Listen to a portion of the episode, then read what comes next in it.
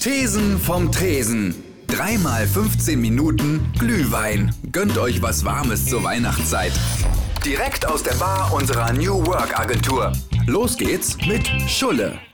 Ihr dürft auch fluchen, ne? Also alles, was euch in den Sinn kommt, raus damit. mich Ich noch mach nicht das auch nicht anders. Das ist das ist einfach Ende letzte Saison. Versuchen wir genau, wo, wo fluchen. Ja, genau. genau. Gut, ich leg mal los. Herzlich willkommen zu Thesen vom Tresen im Podcast der Ministry Group. Heute bei mir Werner Detering und Stefan Rebbe. Herzlich willkommen. Freut mich sehr, dass ihr da seid. Ähm, ich würde mich mit euch ganz gerne über das Thema Marke, Markenbildung, Markenführung, das ist ein bisschen weit, aber vielleicht einfach so über das Thema Marke unterhalten. Ich glaube, alle, die den Podcast hören, haben im weitesten Sinne irgendwas mit Werbung, mit Marketing, mit Kommunikation zu tun. Und wir stellen uns, glaube ich, alle irgendwie immer so die Frage, ähm, was macht so eine Marke aus? War das früher anders? Deswegen mal die, die Frage an euch. War früher wirklich alles besser oder war es schlichtweg nur einfacher, eine Marke irgendwie aufzubauen, zu führen? Ich glaube, da muss man schon unterscheiden, eine Marke zu führen und äh, Marke aufzubauen. Ähm, Wobei die Frage ist ja überhaupt, ob man Marken aufbauen kann. Ich glaube nur, dass der Markenbildungsprozess früher einfacher war, weil er einfach über weniger Kanäle lief. Eine Marke zu führen war vielleicht auch etwas einfacher, aber eine Marke zu bilden ist immer schon schwierig gewesen. Also ich finde, es hat sich nicht so viel geändert, weil sich das äh, der entscheidende Player, um den es hier geht, ähm, nicht geändert hat, und das ist nämlich der Mensch. Wir reden mit Menschen. Marken werden von Menschen konsumiert und bevor sie konsumiert werden, um auch noch ein weiteres Fremdwort zu nehmen, werden sie per, ja, ne, Perzeption, das Verb, helf mir bitte, du, äh, perzi, perzi, perzipiert, Partizipiert. partizipiert. Auf jeden Fall werden sie von Menschen wahrgenommen, so. Und ähm, an der Stelle hat sich eben nichts geändert. Und äh, das Einzige, was sich geändert hat, sind halt eben die ähm, Kanäle, die Möglichkeiten von Marken mit Menschen eben zu kommunizieren und ihnen zu begegnen, ihnen häufiger, schneller, intensiver zu begegnen, als das vielleicht früher der Fall war. Aber es ändert eben nichts. Marken sind für Menschen gemacht. Menschen haben Gefühle, die sind sehr rudimentär und genau um die geht es an der Stelle. Das würde im Umkehrschluss dann ja eigentlich bedeuten, dadurch, dass wir eine deutlich höhere Vielzahl an Kanäle haben, an, an Touchpoints haben, dass es vielleicht sogar einfacher geworden ist? Ich mag die Idee von Stefan. Ich mag den, den Gedanken zu sagen, dass die Marken eigentlich von den Menschen gemacht werden. Marken werden von den, entstehen dadurch, dass Verbraucher sie als Marke wertschätzen. Sonst sind sie nischt. Genau. So, und du fragtest, äh, ist es leichter geworden wegen der Vielzahl und auch der Unterschiedlichkeit der Touchpoints, der Ausspielpunkte, der Berührungspunkte, also der Ausspielpunkte aus Sicht der Marke oder der Markeninhaber und der, der Touchpoints aus Sicht jetzt der Konsumenten. Ähm, ja, dann, wenn der Konsument, wenn der Kunde, wenn der Markenliebhaber die Möglichkeit hat, eben auch selber zu justieren, indem er eben auf die Marke reagiert, indem er mit ihr interagiert, indem er mit ihr kommuniziert. Das ist natürlich äh, seit Jahren, ist das ja State of the Art eben.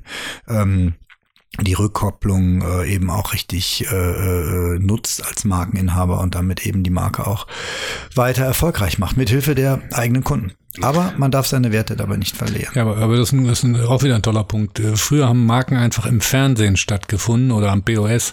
Heute durch die, die Möglichkeit der Digitalisierung kannst du als Marke Teil des aktuellen täglichen Lebens deiner Zielgruppe werden und kannst damit eine ganz andere Relevanz im Leben gewinnen. Und eine Marke wahrscheinlich auch selber gestalten, selbst als Konsument. Also wenn ich mir so angucke, was so diese, ich muss man auch nicht mal alles toll finden, aber so diese Influencer, die dann ja letzten Endes dafür sorgen, dass vielleicht eine, eine, eine Marke auch ein Stück zu denen selber wird. Also ne, man, man hat selber in der Hand vielleicht so ein bisschen das Markenbild zu ändern oder ähm, ist das immer noch so, dass man, dass man das Markenbild, was einem vorgegeben wird, adaptiert und damit ist es das dann und entweder findet man sich als Konsument damit ab oder Naja, die Marke, also erstens mal glaube ich auch, wenn wir darüber, darüber sprechen, dass Menschen Marken konsumieren, dass Menschen nach wie vor Orientierung brauchen, gerade jetzt in diesen Zeiten, wo alles äh, chaotisch erscheint, äh, wo viele Dinge einfach nicht mehr äh, verständlich sind, politische Entscheidungen, globale Entwicklung, Umweltthemen, alles prescht auf die Menschen ein.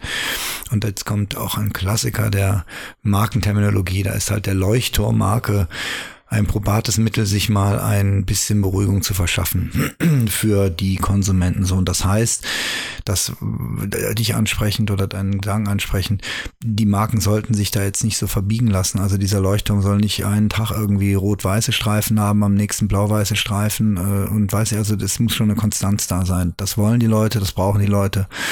Und man kann sich eben ähm, behutsam hier und da entwickeln, aber nicht opportunistisch permanent verändern. Das wäre nicht, das fände ich, das ist falsch. Mercedes ist Mercedes ist Mercedes. Ja, die geben dann also durch, durch ihre Werte, die sie vermitteln, eben auch einen gewissen, eine gewisse Stabilität wahrscheinlich. Das zeigt sich ja auch beim Influencer-Marketing. Ich meine, da hat sich ja in den letzten, in der letzten Zeit äh, auch, auch wahnsinnig viel verändert. Influencer-Marketing machst du ja heute auch nicht mehr so, dass du irgendwie fünf Influencern ein Produkt gibst und sagst, jetzt macht mal, was ihr wollt und guckt mal, wo es hingeht, sondern idealerweise macht man das so, wie Jägermeister das gemacht hat mit ihrem äh, bei, bei 7, minus 37 oder minus 47 gerade, ich weiß es nicht mehr. Du gibst irgendwie dein Produkt, gibst eine Idee vor, einen Rahmen vor, suchst dir von vornherein Influencer, die auch irgendwie von ihrer Aura, von ihrem Typ etwas mit deiner Marke zu tun haben, dazu passen. Und dann kannst du daraus Kampagnen machen. Diese ersten Anfänge, die man da versucht hat, naja, aber das sind so wie die ersten Ausflüge ins Werbefernsehen. Genau. Ja, kann Werner nur beipflichten. Stimmt, was du sagst. Ähm, eine Marke muss im, in der Führung sein, im Lead und sucht sich dann eben Verstärker, ob das nun Influencer A, B oder C ist oder Event A, B, C oder D oder was auch immer. Es ist erstmal die Marke, ist erstmal der Markencharakter, ist erstmal die Persönlichkeit. Genauso wie eine, wie eine 70-jährige Oma nicht auf ein Punkkonzert geht. Das passt einfach nicht. Die geht halt eben in die Leihschale. So ganz einfach. Und mit so gesunden Menschenverstandsanalogien muss man sich auch eine Marke vorstellen vorstellen. Alles andere ist Quatsch. Jede Art von Akademisierung und von Gefasel ist Blödsinn. Das bringt alles nichts. Aber also wenn, wenn das stimmt, was ich gerne glauben möchte, dass den Leuten natürlich auch so, so ein bisschen Halt gegeben wird durch die, durch die Werte, durch die Marken, äh, die sie toll finden, ähm, weil sie sich einfach auch daran orientieren oder vielleicht auch Orientierung bekommen, weil sie dahin streben, sich die leisten zu können, warum auch immer, was die Beweggründe sind. Ähm, gewinnen doch Marken dann eben auch die Verantwortung, entweder sozial ähm, oder in welche Richtung auch immer. Also sie gewinnen definitiv an Verantwortung, weil sie einfach den Einfluss auf die Menschen haben. Oder würdet ihr sagen, das ist nur wirklich Quatsch. Also eine Marke ist eine Marke und man sollte Tool nicht vermeiden, dass sie politisch wird vielleicht. Also meine, meine, meine Haltung ist klar und wird sich auch nach Werners Beitrag nicht ändern. Ich habe sie im Kopf, ich werde sie auch gleich. Ja, also meine, meiner Meinung nach darf man das nicht, äh, nicht überbewerten. Es gibt Unternehmen, die aus Grund ihres Unternehmenszwecks gesellschaftliche Verantwortung haben. Unternehmen oder vor allen Dingen Institutionen. Ähm, ein, ein, jedes, jedes andere Unternehmen, eine GmbH, eine Gesellschaft oder eine, eine AG hat eigentlich nur Zweck und Ziele, die einfach im, im Monetären liegen. Und nur dort. Und nur dort. Ähm, von, denen, von denen plötzlich eine gesellschaftliche Verantwortung zu erwarten, ist äh, nicht, fast nicht möglich. Genau, die gro große Debatte ging ja um diesen äh, Footballspieler, der eben, ich habe den Namen vergessen, ja. ähm, der eben nicht gekniet hat hat oder doch gekniet, äh, auf jeden Fall von Nike halt eben maximal propagiert wurde, äh, äh, sich quasi gegen den amerikanischen Präsidenten irgendwie gestellt hat und Nike sich damit irgendwie gegen den Präsidenten, dann sollten angeblich irgendwelche Abverkäufe runtergegangen sein, dann aber wieder hoch, hin und her. Was hat es am Ende gebracht? Genau das, was die Marke wollte. Popularität, Talk of the Town zu sein, aber einen politischen Zweck, äh, so wie äh, Werner es gerade sagt, wird diese Marke nie verfolgen. Die hat Aktionäre und für die muss es irgendwie Kohle reinholen. Das ist alles. Und ich äh, finde es eben wirklich schwierig, wenn Marken auf irgendwelche politischen Themen aufsetzen. Also das ist letztendlich auch nichts anderes wie Sixt in seiner Werbung irgendwie genau. äh, auf, auf aktuelle Themen Bezug nimmt. Die zeigen damit eine Haltung. Ja. Sixt zeigt eine Haltung als Revoluzer und das, ist das passt zum Markenkern. Nike sagt, wir sind die unbeugsame Seite und wir sind auf Seiten der Athleten. Das haben sie damit. Sie haben ihre Haltung. Genau. Wir sind Marke der Athleten gesagt. Guter hat Punkt, das ja. ist, ist, hat überhaupt nichts mit gesellschaftlichem Auftrag zu ja, tun. Ja, absolut. Genauso ist es sind bei ihren Markenwerten geblieben. Ja. Cool, coole, ja. coole Gelegenheit, schlau genutzt, irgendwie um ihre Markenwerte nochmal nachhaltig unter Beweis aber, dieses, dieses, aber nicht, weil sie politisch waren, sondern weil die Gelegenheit günstig war. Genau, ja. so wie so wie Werner es beschreibt, das passte zu dem Markencharakter, aber es hatte kein Statement irgendwie, äh, wir wollen jetzt die Demokratische Partei Amerikas unterstützen und gegen die Republikaner sein und gegen Herrn Trump oder was weiß ich. Also aber wie gesagt, eine, eine Marke hat keinen politischen Auftrag. Es sei denn, es ist eine politische Partei, die auch wieder eine Marke ist. Hm.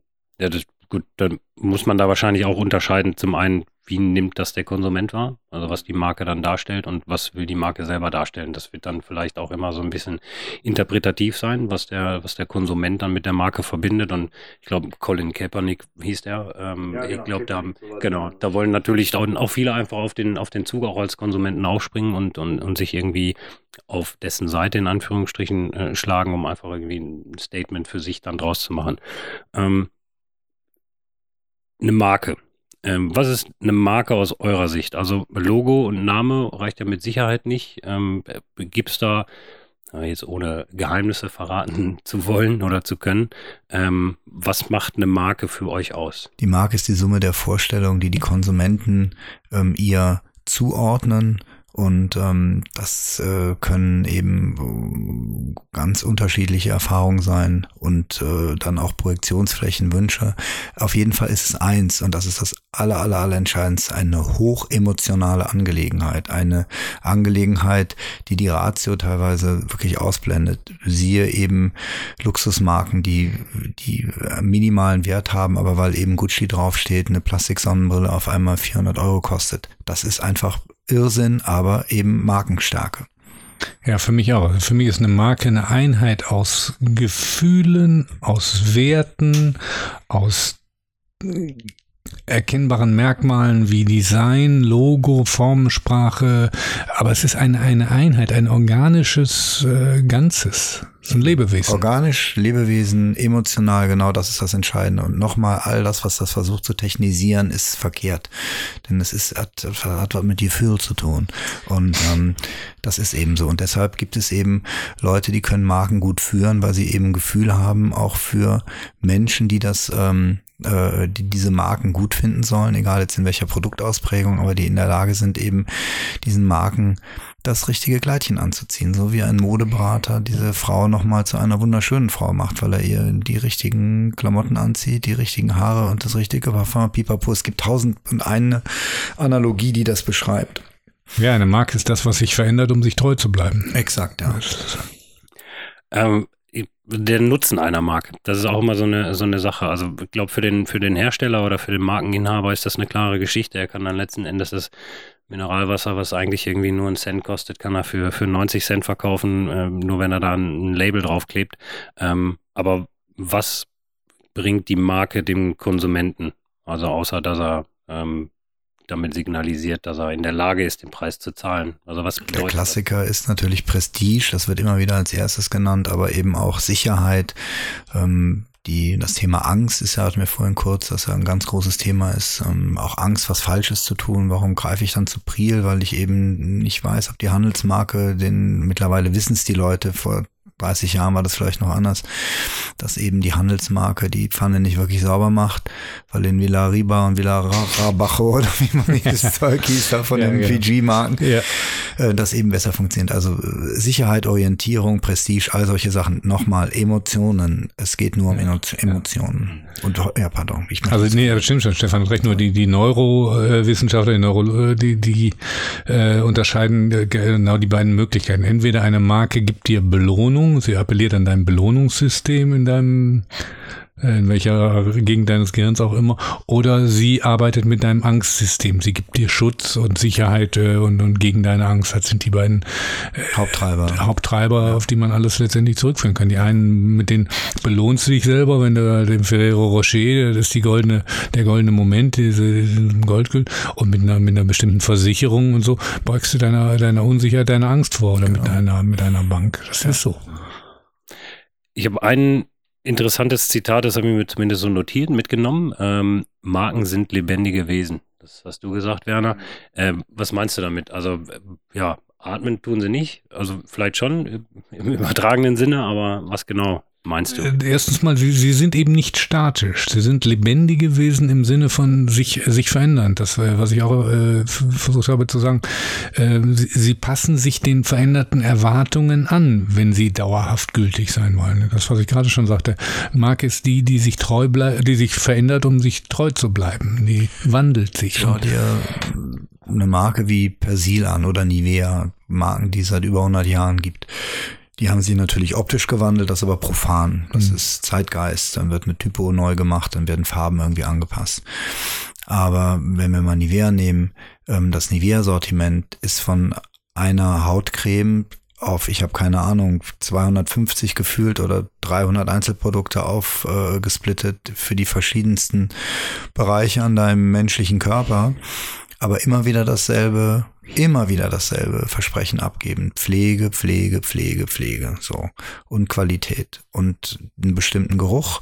Und damit ist die Messe gelesen. Und damit äh, sind die Kollegen Herzbrüder eben sehr, sehr reich geworden.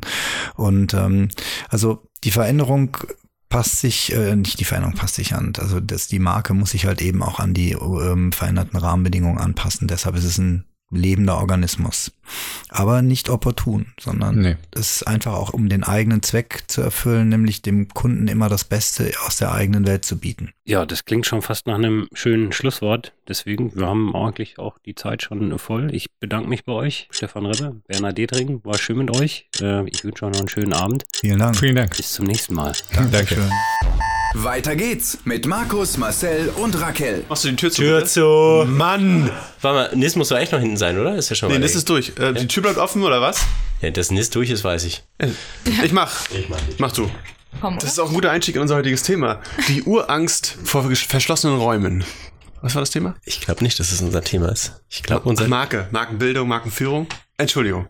Erstmal heute äh, herzlich willkommen an ähm, Francis, Hallo, freut mich hier zu sein. die reizende Vertretung für Raquel, die heute beruflich, dienstlich unterwegs ist. Eventuell nicht nur Vertretung, vielleicht ist Raquel auch ersetzt.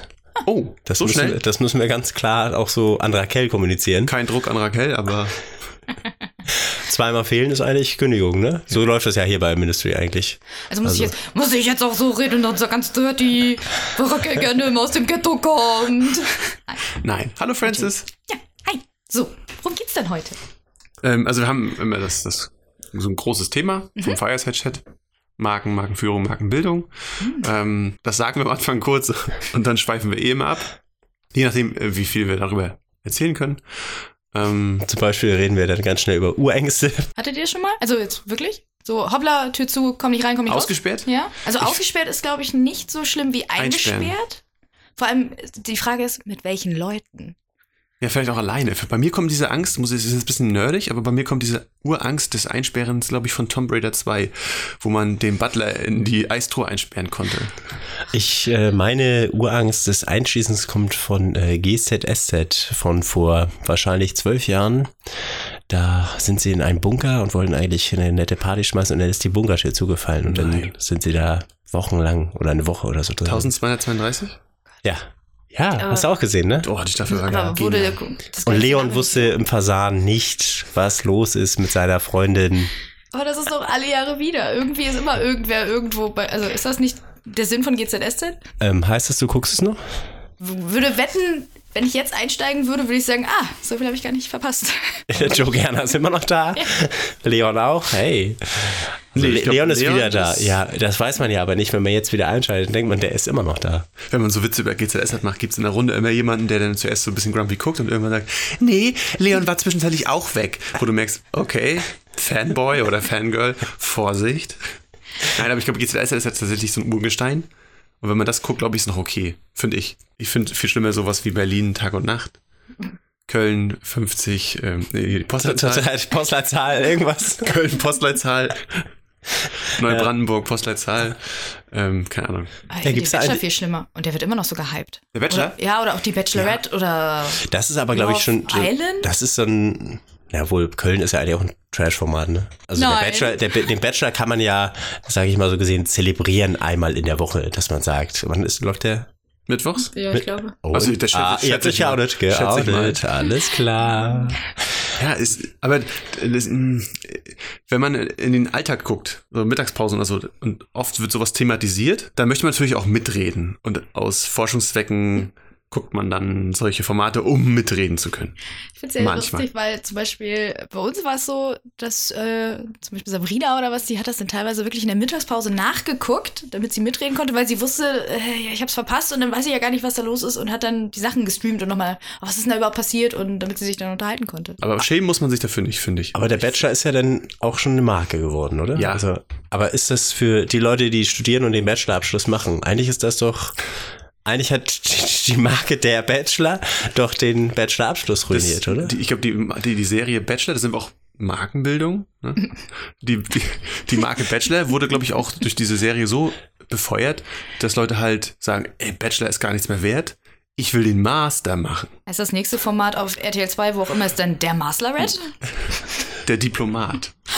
Diplom? ah, na gut, die, ja, gibt's teilweise auch noch. Da gibt's noch, kann man auch auf Diplom studieren. My Mast. Der Diplomat. Ich stelle mir gerade so einen Aristokraten vor mit so einer Feder im Hut. Die Damen mögen sich vorstellen.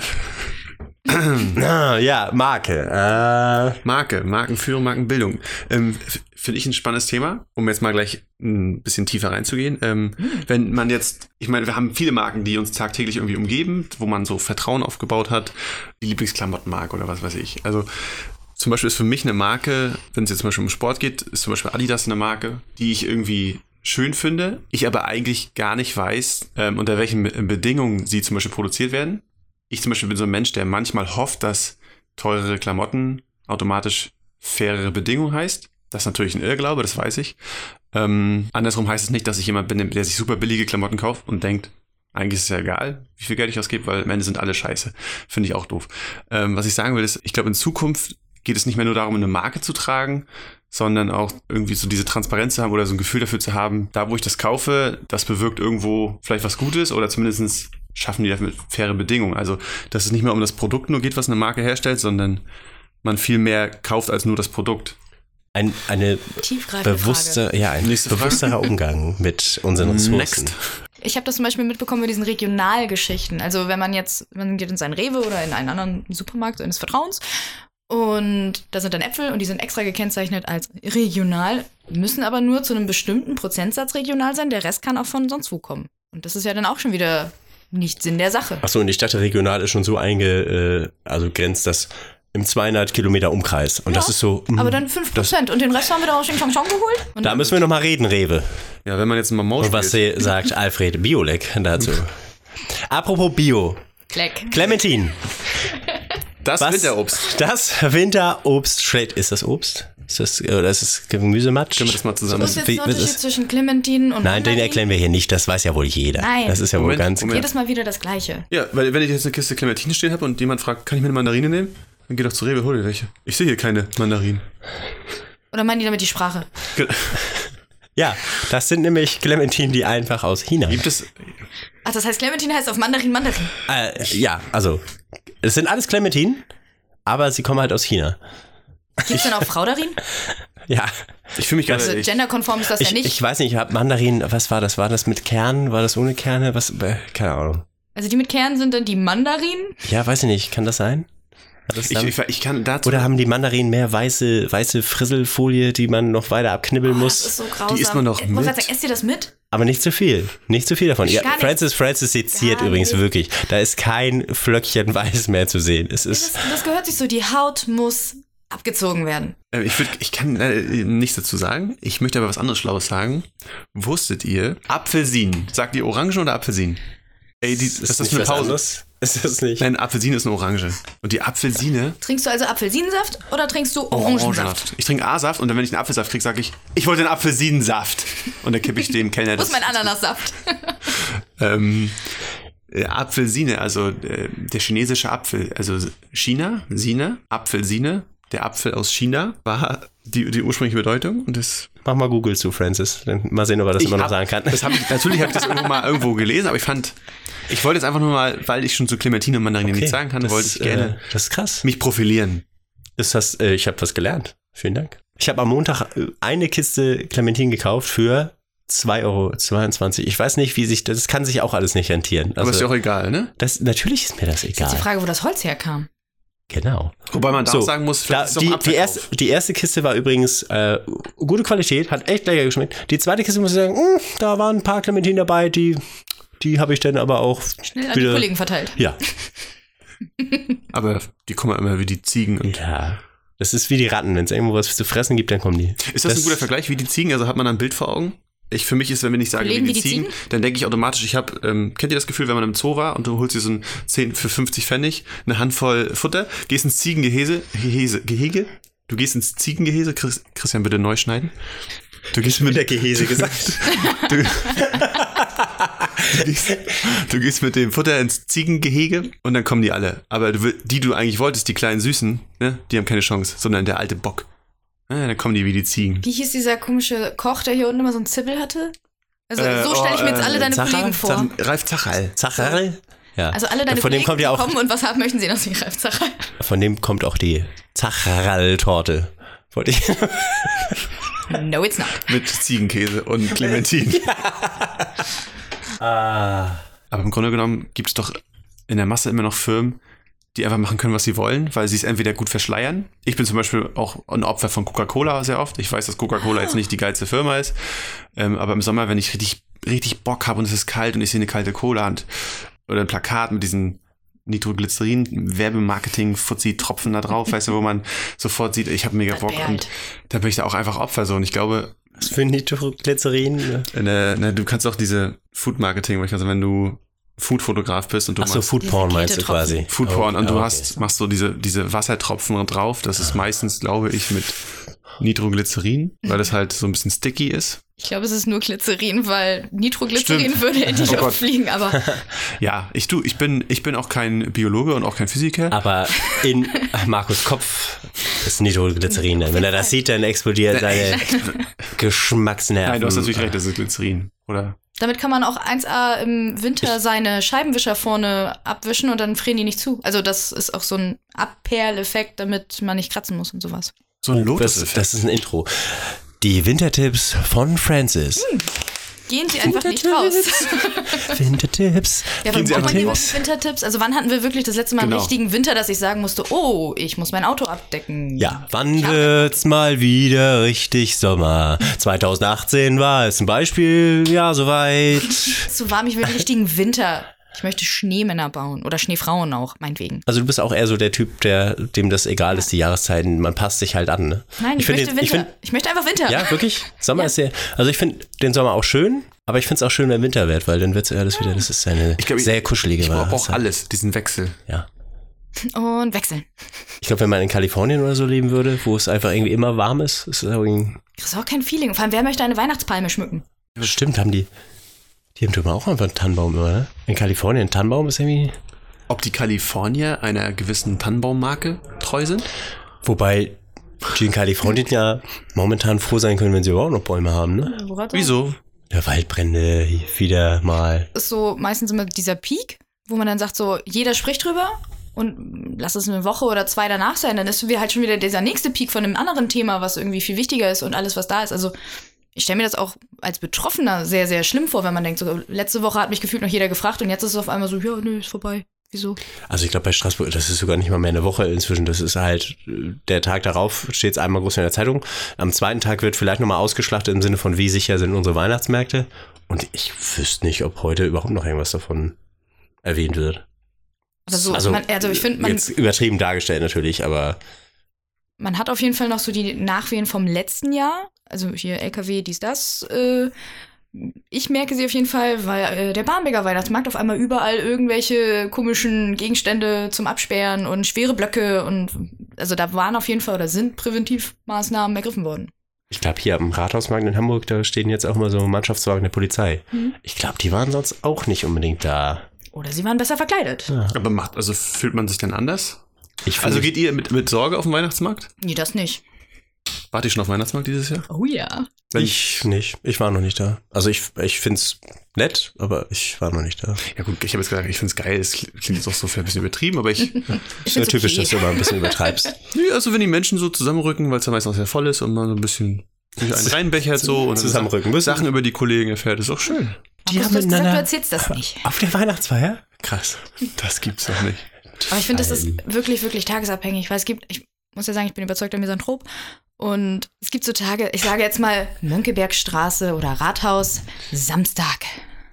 Da kannst du dir die Kugel geben. Also so lieb ich dann auch vielleicht diese Welt habe oder so, da bleibe ich doch lieber zu Hause. Aber du bleibst zu Hause, das ist gut. Du meinst, also du meinst aber die Einkaufsstraße, also generell. Oder Ja, meinst du jetzt den Auf Weihnachtsmarkt? dem Weihnachtsmarkt. Also da kannst du dir. ja, weil das, das Schlimme ist, glaube ich, an der Mönckebergstraße oder Spitalerstraße, es stehen ja dann auch noch Buden in der Mitte, Hm. sodass die Menschen sich nicht mehr verteilen können, dass die Menschen quasi durch die engeren Gänge gehen müssen. Apropos durch engere Gänge gehen müssen. Wir müssen jetzt ein Getränk zu uns nehmen. Ja? Oh, nö. Das muss. Ist das nicht Essache? Nein, come on. Nein. Nee, das mache ich nicht, wirklich. Christian, das ist ich, wirklich. ich habe es noch nicht probiert, deswegen kann Christian mich. damit versaust du wirklich den ganzen Podcast, Christian. Wir haben auf Flaschen geklickt. Tschüss.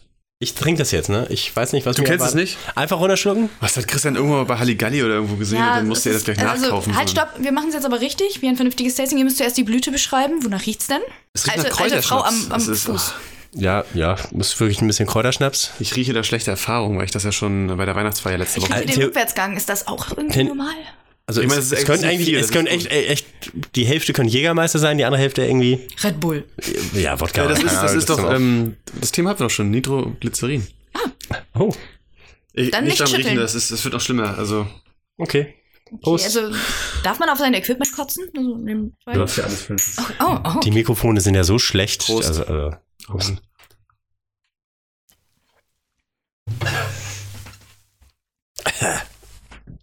Ah ja, das ist eine richtige kratzige Schärfe ist das ja.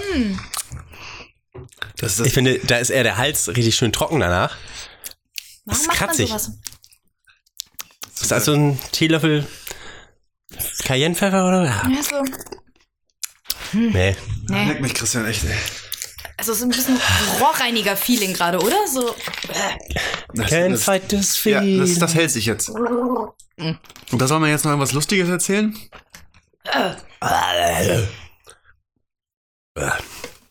Uh, ist nicht schön, ne? Nee. Wie lange bleibt das so? Eine Stunde. Oh, das ist echt irgendwie. Leute, ich möchte jetzt ganz klar sagen, kauft niemals Essacher Luft. Grummelt Aus dem Glas. Es grummelt auch sofort im Magen. Das ist so räudig. Merkt ihr das? Nee, das. Da, da ist es noch gar nicht angekommen. Ich merke noch- ich merk eher beim Atmen, dass es hinten die, die ich merke hinten die Luft einfach an meine äh, Speiseröhre oder meine Luftröhre fliegen. an meine Also Speiseröhre. die, also woher weiß der Körper eigentlich, dass er was in die Speiseröhre oder Luftröhre schieben muss? Wo ist dieser Muskel, der das? Also es, nee. Und es gibt ja so Dinge, dann, dann macht man sich einen Gag draußen in der Runde und sagt, hier, probiert mal das und so. Das ist vielleicht noch irgendwie nett. ja, aber es gibt ja, Mexikaner oder so. Äh, Ich wollte gerade sagen, Mexikaner ist ja irgendwie noch haha, wenn man. genau, aber das, aber das ist wirklich schon, ähm, ich möchte fast sogar so weit gehen, dass ich sage, wenn mir das jemand gibt und sagt, probier das mal, das ist lustig, dass ich ihn anzeige. das, das könnte ja wirklich theoretisch, wenn du jetzt richtig äh, spießig wärst, Körperverletzung. Bin ich doch auch. Ja, natürlich. Was ist bloß aus dieser Welt geworden? Eine Floskel, die ich mir übrigens. Ich habe immer Angst vor dieser Floskel, gerade jetzt in dem Zuge wieder mit Straßburg, dass Leute wieder schreiben, ah, früher war alles besser und ne, dieses, was ist bloß aus der Welt geworden? Diese Menschen, die, ja. ah, die Welt ist so böse. Mhm, ja, die Welt war eigentlich immer gut. Früher haben und wir es nur nicht so gut mitbekommen, Ja. weil die Medien einfach Ja. nicht so viel berichten konnten. deswegen ist ja auch dieses 90er-Ding immer so in allen Köpfen. So, ah, in den 90ern, da war alles geil. Ich meine, ja, vieles war, ja, wenn man zurückblickt, aber man blickt auch zurück und denkt einfach nur an so eine fröhliche Kindheit, keine Ahnung was, und, und Ähm, Da war alles noch gut. Ja, genau, da war Muss man bei gut. den 90ern gerade wirklich zurückblicken? Also wenn wir jetzt noch mal kurz Thema Klamotten. Sie sind wieder da. Es ist Batik, es ist Buffalos. bauchfrei, Buffalos. Äh, Ich hab Schnellfickerhosen Knopfhosen gesehen. Von, äh, ach so, die nennen Schnellfickerhosen? Ja, Also es ist alles wieder da. Aber nur von Adidas. Da bestehe ich drauf. genau, genau. Wenn das irgendwelche anderen Orsay-Knopfhosen sind, dann aber Hashtag. ab nach Hause bitte, ab. Hashtag Magenopfer. Und, wisst ihr, Schnellfickerhose, Hashtag eingesperrt? Ich will nicht mehr. Und dann reißt du die auf. Freedom! Ja, dann bist du aber nackt eingesperrt. Ja, aber du hast ja zum Beispiel mit Freiheit gewonnen. Also mehr Beinfreiheit auf jeden Fall. Beinfreiheit auf jeden Fall. Für mehr Beinfreiheit. Ein, ein Ort mit viel Ihre Beinfreiheit. Knopfhose. Spanien. England. Ich habe gleich einen Anschlusstermin. Zwölf. Anschlusstermin? Ach, Anschluss. David. Ach so. Ja. Ja. Diese Grüße gehen raus an David. Hallo, David. Du hörst unseren Podcast wahrscheinlich sehr selten, aber ist mir egal. Wir reden hier öfter über dich, aber das schneidet Christian immer weg. Ja, ja, genau über dich. Alle Davids fühlen sich jetzt gerade angesprochen. Es gibt nur einen David. Ist das jetzt das Schlusswort? Nein, natürlich nicht. Auch Christian. Ja, auch du. Du hörst mich auch. Jetzt kommen wir jetzt eigentlich Ich- hier raus aus, der, aus dem Keller. Ich habe so Klackgeräusche es übrigens. Escape Game. Wir müssen Hashtag- erstmal noch die ganzen Schlüssel finden und die Hinweise. Ich will ein Spiel, play a little game. Ich habe keine Säge in diesem Raum gefunden. Dementsprechend sind wir safe. Ja, aber das ist ein schweres Bühnenteil. Also vielleicht müssen wir das auch einfach aufs Bein fallen lassen. Das, Schneide dir mit diesem Bühnenteil den Schlüssel, aus, den Ja. Schlüssel aus dem Leib. wir, wir haben hier keine Säge, aber wir haben einen Löffel. Also Oh, das das wäre richtig, das wär richtig bitter, wenn du so bei Saw hatte er noch, hatte er, hatte er noch so eine Vision und irgendwie hat er die Mittel, die er gegeben hat, dienten auch wirklich dem Zweck, es zu schaffen. Aber wenn du so einen Idioten hast, der dich einsperrt und einfach so wirklich so, so ein riesen schweres Bühnenteil hinlegt und sagt, ähm, du hast einen Schlüssel verschluckt, schneide dir mit diesem Bühnenteil den Schlüssel raus. Weißt du, so, wo du denkst, hä? wie das? Wie, wie, wie? Ich habe gar nicht so viel Kraft. Wie soll ich denn das Bühnenteil annehmen? Wo du denkst, das macht gar keinen Bock, wo man einfach nur sagt, weißt du was? Ja, dann scheiß drauf. Ich mache hier gar nichts. Ich möchte ein Spiel mit dir spielen. Gar nicht. Du musst dir mit dem Bühnenteil der, den Schlüssel aus dem Bauch holen. Oder du, sitzt, du kommst in einen Raum und da liegen ganz viele ähm, Kinder-Happy Hippos aus den 90ern, die mega leckeren Snacks. Und in, du musst die alle essen. Dann fällt irgendwo der Schlüssel raus. Ähm, Also sind die Happy Hippos aus den 90ern? Ja, Oder sind also nein, genau die gleichen, nur neu? Nein, also ich hab's, ja, Das wäre auch so. Ich wusste, dass du da jetzt drauf eingehst. Ähm, aber die Happy Hippos heute, die haben mit denen aus den 90ern nichts mehr zu tun. Die 90er Happy Hippos, die schmeckten so ein bisschen wie Kinder Bueno. Diese, Aber du meinst das, das Produkt, du meinst nicht die Sammelfiguren aus den Ü-Eiern, die Happy Die hab ich Hippos, nicht die dann gegessen, Hilda. Huppi hießen, oder? nein, Susi Sonnenstreich. Heißen die so. nicht jetzt auch Fresh Schoko? Sonnenstreich? So? Fresh Schoko sehen aber aus wie ein Hippo, glaube ich. Es gab ähm, oder? Äh, Schoko, äh, ähm, Ca- Captain, wie ist denn der Prof? Professor Rino, Kinder Schoko Fresh. Das ist Schokolade mit Milchcreme. Ne? Professor Rino hatte auch so, ähm, Eine Waffel dazwischen oder sowas, ne? aber wie heißen dann Krokantsplitter? Oh. Ich kenne mich da auch nicht so gut aus. Aber, die, Happy, die Happy Hippos von früher, die haben nichts mehr mit den guckt Happy euch auf YouTube den Werbespot zu den Happy Hippos aus den 90ern an. Ja, der Speichelfluss ist angeregt. Und kurz danach guckt ihr euch einfach den Big Tasty äh, Tester an, oder? Oder Kritiker, wie heißt er? Ich weiß. Ich muss jetzt dazu sagen, Du sahst genauso gehört, ich hab, aus. Nein, ich habe gehört, dass der eine Krankheit hatte. Ich möchte das jetzt nur mal in den Raum werfen. Marci weiß nichts davon, dass es da eventuell noch einen anderen Kontext gibt. Esst mehr Clementin. Oder Mandarin. Und ich werde jetzt äh, auch Rakels Orangenhaut, die sie ja nun mal sehr stark hat, werde ich jetzt immer Apfelsinenhaut nennen, weil ich kann's. Also ist das gleiche. hoch. Ja, du musst jetzt hoch. Wollt ihr weitermachen noch ein bisschen? Ohne mich natürlich. Weil, weil ein bisschen ja, rummachen. Danke, Francis. Ja, Ich hoffe, du hattest Spaß. Oh ja. Wir hatten ihn nämlich nicht, deswegen äh, Müsst ihr da das nächste Mal nochmal durch. Juhu. geben, wir, wir- geben wir jetzt einfach mal weiter an Sebastian. Sebastian, rette diesen Podcast. Oder dieses Knacken als Beste. Das war meine Wirbelsäule. Au, oh, Marci. Weiter im Takt mit unserem Guitar Hero Sebastian. Und der hat heute Antje Krohn zu Gast. Sie arbeitet als Strategin bei der Ministry Group, wo sie auch zur Unternehmensleitung zählt und sie ist Vorstandsmitglied der LPG. Ich würde gerne, da wir in der Vergangenheit auch schon mal aneinander vorbeigeredet haben, nochmal äh, mit einer Begriffsdefinition anfangen. Nämlich, Ja. wenn wir über Marke sprechen, was das in deinen Worten für dich ist. Wäre gleich mit so einer Hammerfrage am Anfang. Ähm, eine Marke ist für mich eigentlich nur eine Beschreibung für ein, ein fluides System quasi fast. Also am Anfang ist eine Marke meistens immer nur ein Produkt oder eine Dienstleistung, ähm, die irgendwie auf den Markt gebracht wird oder ein Unternehmen, was gegründet wird. Und über die Zeit, je stärker dieses Produkt, die Dienstleistung oder das Unternehmen wird, desto mehr gewinnt diese Marke an ähm, Identität. Ähm, irgendwann ist es das, ähm, womit man sich von anderen unterscheidet und irgendwann ist es das sogar noch mehr. Irgendwann, ähm, ja, ist es, ist es quasi die Haltung, die dahinter steckt. Könnte ich das verkürzen, verkürzt wiedergeben, indem ich sage, am Anfang hat man meistens irgendwie das, was man Bild- oder Wortmarke nimmt und einträgt und schützen lässt und irgendwann ist es mit Leben gefüllt. Ja. Okay. Wie bist du auf die Idee gekommen, dich damit zu beschäftigen? Ich habe ja Wirtschaftspsychologie studiert und da hatten wir eine Vorlesung im fünften Semester, die hieß Marken, irgendwas mit Marke, ich weiß es gerade nicht mehr. Und das war quasi das Semester, was alle vier Semester vor, vorher zusammengefasst hat in der Klausur. Und auf einmal hat für mich irgendwie so alles Sinn ergeben. Und ich habe erstmal gemerkt, wie, wie cool das alle- alles ist, wenn man das so in der Gesamtheit betrachtet.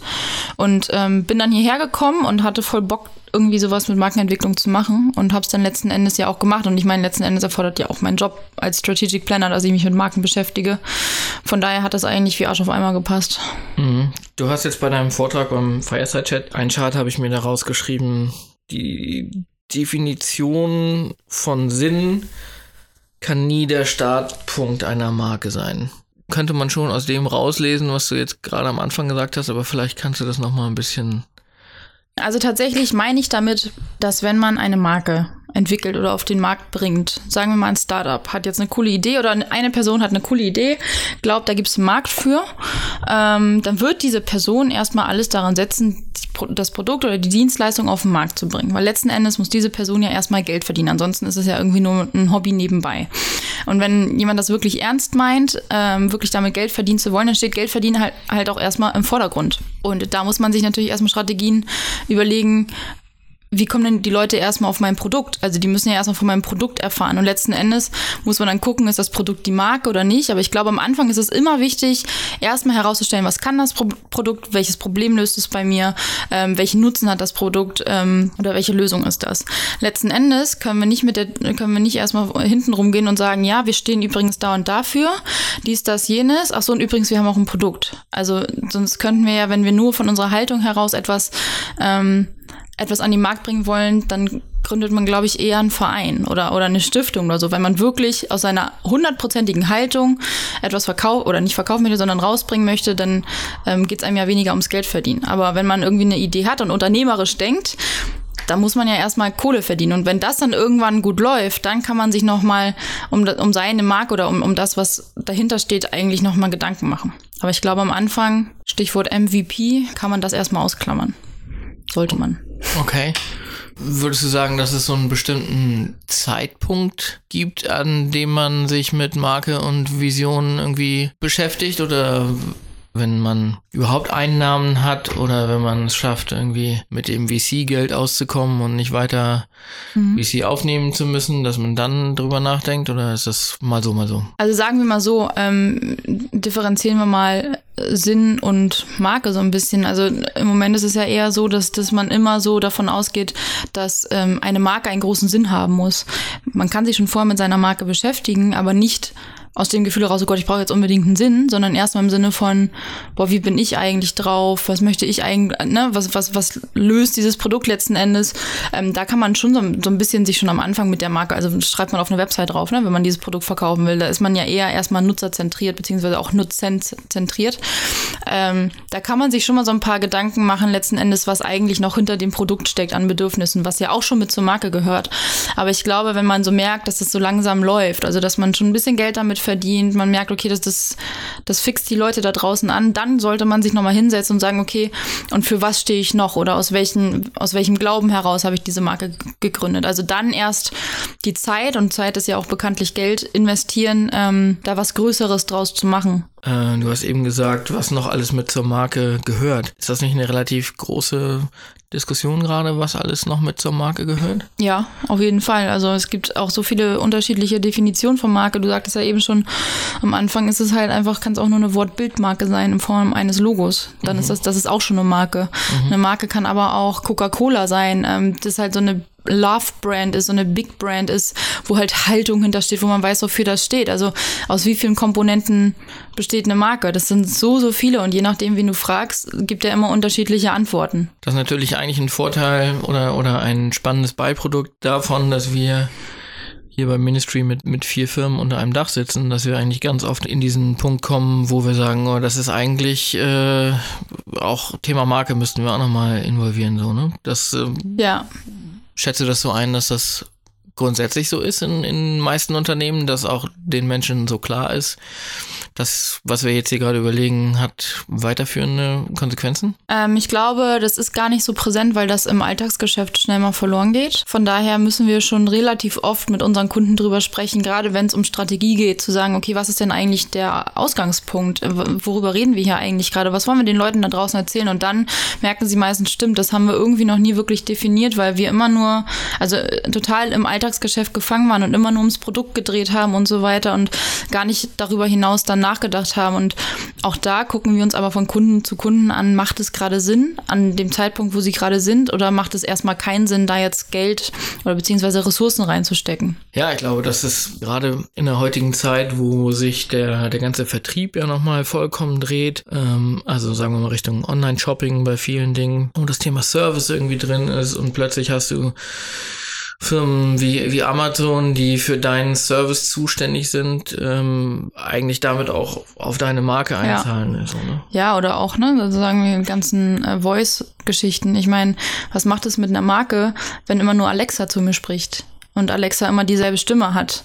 Ne? Ist das noch der Tone of Voice, den wir irgendwann mal entwickelt haben? Also ich glaube auch, dass man da ein bisschen flexibler werden, also nicht in der Marke flexibler werden muss, aber ähm, in, in der Art und Weise, wie man die Marke einrahmt. Also es ist immer gut, einen Tone of Voice zu haben oder eine Tonalität zu haben. Es ist auch immer gut, Adjektive zu haben. Aber es ist halt auch wichtig, dass man sich da so ein bisschen von löst, gerade in unserer digitalen Welt, wo so viele Änderungen immer so schnell kommen. Ich glaube, da ist es auch nicht mehr zu hundertprozentig zeitgemäß, immer an den Sachen festzuhalten, die vor 100 Jahren irgendwie schon da waren oder vor 50 Jahren, sondern immer wieder drauf zu gucken, passt das noch zu uns? Sind wir das noch? Ähm, wenn wir uns umstrukturiert haben, müssten da jetzt nicht irgendwie andere Sachen stehen, weil andere Persönlichkeiten irgendwie mit auf die Marke einzahlen und so weiter, ja. Mir kommt gerade ein Gedanke, Marke, wahrscheinlich bei den meisten Unternehmen irgendwie bei Marketing verantwortet. Ist das was, was man überdenken könnte? Also Marke sollte eigentlich in der Geschäftsführung liegen. Ähm, weil letzten Endes geben die das ja vor oder sind ja auch Vorbild, wie diese Marke ins Leben kommt. Und ähm, ja, Marketing, da liegt es oft. Das Problem ist, woran es meistens scheitert, ist, dass dort nicht die finalen Entscheider sitzen. Also selbst wenn wir jetzt, sagen wir mal, einen Golden Circle mit jemandem aus Marketing entwickeln, dann kann das halt sein, dass es irgendwie drei Ebenen später überhaupt gar nicht mehr ankommt und auch gar nicht interessiert, egal wie schlau das ist oder wie, egal wie viel Zeit wir investiert haben. Und das kann wiederum zu Frustrationen ähm, bei den Marketing-Mitarbeitern einfach führen, weil die was sehr Wertvolles dann geschaffen haben, auch mit uns zusammen und letzten Endes das gar keine Beachtung findet, weil es überhaupt nicht auf der Agenda ist, dass sich da die Geschäftsführung drum kümmern sollte oder der Vorstand da mal drüber sprechen sollte und dass es auch super wichtig ist, damit alle eine Sprache sprechen. Ist auch Markenhüter Güter ist bei den wenigsten Unternehmen so, so eine Stelle irgendwie. Ja, also man hat also man hat schon so diese Brand Development Stellen, ne? So, aber da geht es halt immer meistens darum, diese Marke weiter zu entwickeln, also auch im Sinne von, wie können wir mehr davon verkaufen und so, ne? Genau, also ja. das würde ich mal sagen, ist bei den meisten Unternehmen ja. der Brand Manager ja. macht irgendwie ist schon auch sehr produktorientiert. Ja. Kannst du doch mal versuchen, Marke und Sinn so ein bisschen auseinander zu. Ja, also das ist auch da wieder, was du vorhin sagtest. Letzten Endes ist eine Marke das, was du eingetragen hast. Ne? Also bei uns ist es zum Beispiel zwei, als Wortbildmarke ist, glaube ich, eingetragen. Ähm, so, natürlich sind Marken aber auch das, was ähm, diese, diese nicht greifbare Summe ausmacht. Zum Beispiel Apple Ne? Das ist eine riesige Marke, weil es in den Köpfen der Leute auch sehr präsent ist und weil die dementsprechend auch einen hohen Wert hat. Das überhaupt zu bestimmen, ist super, super schwierig. Ähm, was aber gerade passiert ist und was ich immer mehr beobachte, ist, ist, dass es keine Differenzierung gibt im Sinne von, von welcher Art oder von welchem Stadium der Marke reden wir gerade. Und ich stelle mir gerade vor, also ne, ich habe ja auch Start with Why gelesen und man googelt und guckt sich TED Talks an, alles zum Thema Marke. Und ich finde, das wird so schnell, so esoterisch, wenn man sich das irgendwie anguckt. Und auf einmal braucht man dann eine Haltung hinter und einen Purpose. Ähm, und letzten Endes, ich stelle mir mal vor, ich wäre jetzt Marketingmanager und müsste jetzt so eine Marke entwickeln und ich würde davor sitzen und wahrscheinlich erstmal völlig erschlagen sein von dem, was ich jetzt angehen muss, obwohl ich vielleicht ein ganz anderes Bedürfnis gerade habe.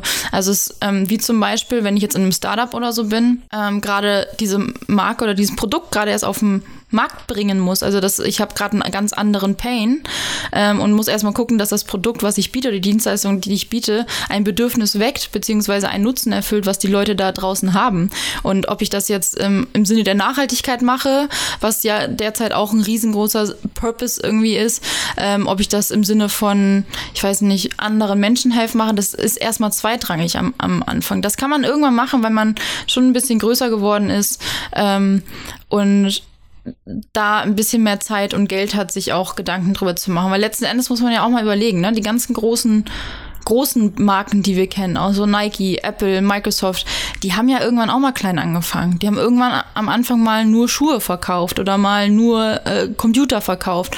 Und das, wofür sie stehen, das wurde erst danach wichtig, damit sich die Leute damit natürlich auch identifizieren können. Aber am Anfang haben die Produkte, die sie rausgebracht haben, einfach nur ein Bedürfnis erfüllt.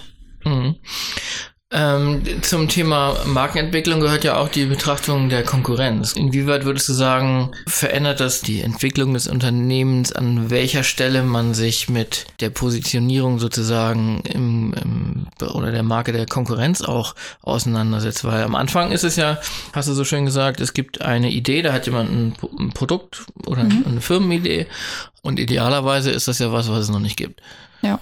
Aber wenn ich mir jetzt, bevor ich loslege, die, die Firma, äh, die, die Konkurrenz anschaue, oder halt, bevor ich tiefer in, die, in das Thema Marke gehe, die Konkurrenz anschaue. Kannst du beziffern oder kannst du versuchen zu, zu beleuchten, wo das entscheidender ist für die Firma irgendwie?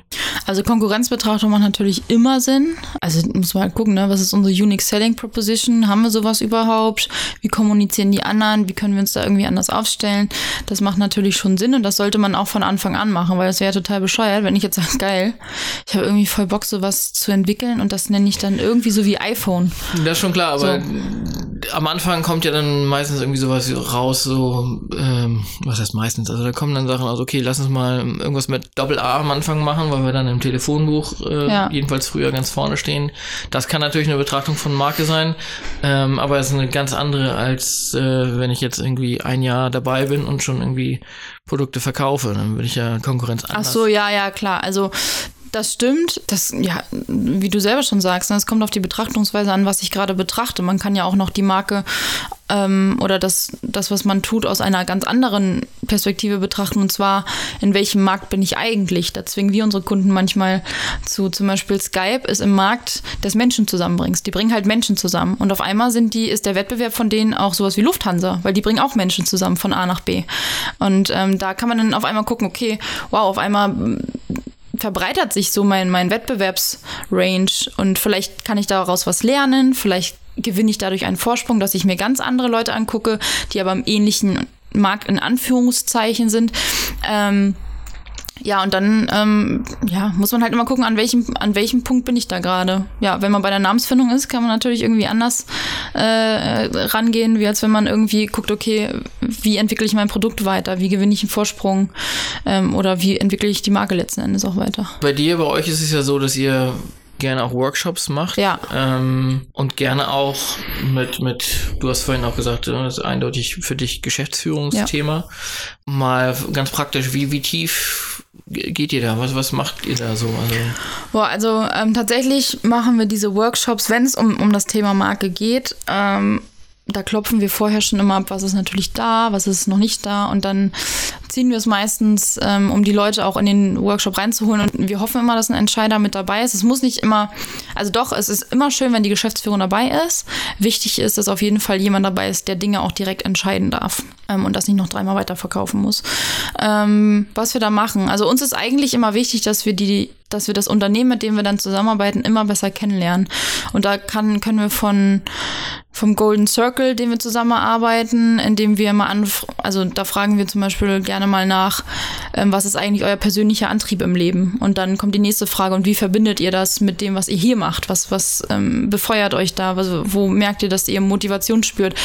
Um uns da so ein bisschen dem, dem Why anzunähern. So, das machen wir nie fertig in den Workshops. Das ist immer die Arbeit, die danach ist, weil so viele Eindrücke zusammenkommen. Ähm, ja, dann natürlich immer auch so Sachen wie, was macht euer Produkt aus? Was ist, was ist der Nutzen, den die Zielgruppe hat? Wer ist die Zielgruppe eigentlich? Ähm, also steigen da schon relativ intensiv in relativ kurzer Zeit auch ein. Aber das hilft halt allen Beteiligten einmal sich zu fokussieren, ähm, einmal raus aus dem Kopf, wir lernen, die lernen und danach ähm, ja, auf selben Wege quasi weitermachen oder man geht dann diesen Weg weiterhin gemeinsam. Der Anfang klingt erstmal sehr idealistisch auch. Ja, also aber das liegt ja tatsächlich auch in unserer Art und Weise, wie wir arbeiten. Ne? Also es ist natürlich, ähm, sehen wir den oder möchten wir den Kunden auch gerne als Teil des Teams sehen. Und wir haben als Agentur oder als Werbeagentur wollen wir gar nicht irgendwie so arrogant durch die Gegend sehen und gehen und sagen, wir wissen alles besser und ihr wisst gar nichts, sondern das sind die Experten für das, was sie tun. Ähm, wir sind letzten Endes die Experten für das beste System zu finden, um die wirkungsvoller draußen zu machen, um einen geilen Messestand zu machen, um eine coole Kampagne zu machen. Ähm, letzten Endes sind wir dafür die Experten und ich glaube, das hat uns in der Vergangenheit auch oft gezeigt, wenn man das gemeinsam von Anfang an angeht, dann ist man nicht nur sehr viel motivierter bei der Sache, weil man sehr schnell aus diesem Dienstleister Schrägstrich äh, rauskommt gegenüber dem Kunden, sondern auch nach hinten raus effektiver, weil, weil alle im besten Fall von Anfang an dabei waren und jeder sich an jedem Schritt immer so ein bisschen wiederfindet. Das ist ja auch was, was wir hier ganz gerne erleben, wenn wir an uns arbeiten und nicht nur, wenn wir alle den gleichen Pulli anhaben. Ja, das stimmt. ja, schön, vielen Dank, dass du dir die Zeit genommen hast. Ja, gerne. So, das war's. Tschüss.